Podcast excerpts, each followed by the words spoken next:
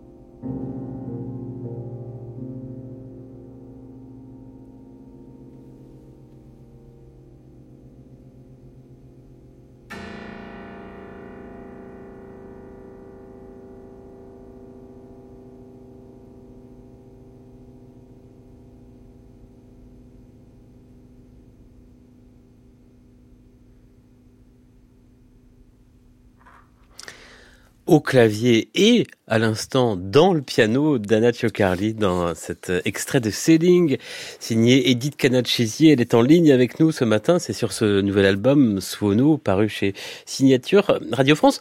D'abord, Edith Canachesi, profitons-en. Vous êtes avec nous. Qu'est-ce qu'on vient d'entendre? Alors, Sailing est une pièce de, de cinq petites pièces, petites de deux minutes. Euh, c'est, ça correspond au format de création mondiale, l'émission d'Anne Montaron. Et c'est donc une commande de Radio France euh, pour, euh, pour cette formation-là. Qu'est-ce qui relie les différentes pièces de, de ce nouvel album, Suono ben, comme, comme son titre l'indique, Sailing, c'est en naviguant, et comme pour moi la mer a beaucoup d'importance puisque j'y suis six mois de l'année ou presque, euh, ce sont les différents états de la mer. Donc il y a euh, la première pièce, c'est Ressac, c'est le bruit de la mer. Ensuite euh, Twinkle, c'est le, le, miroitement. Ensuite il y a Gust, qui est justement le, le coup de vent. Qu'on vient d'entendre. La corne de brume et, et à la fin l'estran. Euh, ce disque-là, Suono, comment, euh, comment est-il né? Ah, il est né euh, de la rencontre justement avec Bruno Guermontré. Qui dirige Signature Radio France, le label. Voilà, exactement, qui, qui dirige Signature Radio France. Et comme j'avais d'une part cette pièce et d'autre part Suono, qui est la pièce pour deux accordéons et, et orgue, qui était également une, une commande de Radio France, euh, c'est comme ça que ce, ce, ce disque s'est fait autour de ces deux pièces, avec des pièces qui n'avaient jamais été enregistrées de moi. Donc c'est un disque monographique. Un disque qui rassemble, euh, si je compte bien, euh, sept pièces en tout qui ont été composées entre 2000 et 2021. Comment vous les avez oui. sélectionnées? Comment vous les avez choisies?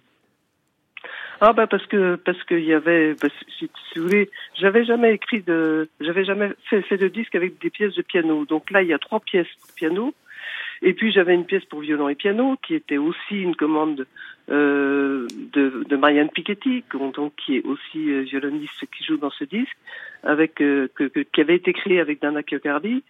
Donc voilà, ça s'est fait autour de ces musiciens et puis Carole à qui était à l'époque en résidence à Radio France. Votre langage, quand vous écoutez ce disque, est-ce que comment vous, vous percevez l'évolution de, de votre écriture, de votre langage en 20 ans, parce qu'il y a des pièces qui datent de 2000, d'autres d'aujourd'hui de, bah écoutez, je crois qu'il y a, il y a quand même euh, vraiment un lien euh, commun. Je, je n'ai jamais vraiment eu de, de, de disons, de, de rupture avec mon langage. Je crois qu'il, euh, ce, ce, ce qui le caractérise, c'est cette idée de mouvement. Et, et d'ailleurs, il y a une pièce là qui s'appelle Mobiles immobiles qui caractérise bien un petit peu le sens de mon écriture, euh, c'est-à-dire cette, cette dialectique qu'il qu y a entre le mobile et l'immobile, l'immobile générant le, le, le mobile et, et, et inversement. Edith Kenachisi, voilà, votre collaboration avec Radio France se poursuit. Vous allez euh, bientôt créer une pièce pour grand orchestre, trois percussions et oui. timbales avec l'Orchestre national de France. Vous avez, oui. vous avez fini? Ah, presque, presque. Je, je, de, je, devrais rendre la partition au mois de mai. Vous voyez, j'ai encore un petit peu de temps devant moi, donc j'ai presque terminé. Donc ce sera à découvrir la saison prochaine. Oui. Et puis euh, donc j'ai aussi un projet avec Blancali, avec laquelle j'ai déjà travaillé, projet de chorégraphie avec euh, Florence Jodelet qui euh, qui est aussi qui me on se suit de, de, de, depuis très très longtemps. Donc pour euh, percussion électronique. et donc ça ce sera avec l'IRCAM et ce sera dans la même créé au même moment pratiquement que, que la pièce pour orchestre avec le, le national. Merci Edith Kachidi. On va se quitter bah, avec le début, avec Suono. C'est la pièce pour deux, accordé, deux accordéons et orgue qui ouvre euh, voilà. ce disque. Comment vous avez eu l'idée de mêler euh, orgue et deux accordéons? Alors, Fanny Wilson et Jean-Étienne Sotti, donc c'est le duo je, je, travaille aussi euh, depuis longtemps avec eux. Et j'ai fait, fait plusieurs pièces avec eux. Et c'est en, en discutant avec Pierre Charvet, justement, qu'il disait, mais on cherche des pièces qui puissent aller avec orgue. Et tout d'un coup, j'ai pensé que c'était vraiment une, une, association idéale en, entre les deux accordéons et l'orgue, parce que ce sont, ce sont des, des accordéons qui ont énormément en commun. Et ça marche très bien. Ça marche très très bien. Pierre Charvet, délégué à la création musicale à Radio France. Merci Eddie Canachisi. Suono, Merci, nouvel album paru sur le label Signature Radio France. Suono, c'est aussi le titre de cette pièce qui ouvre le disque pour orgue et deux accordéons. Donc en voici la fin.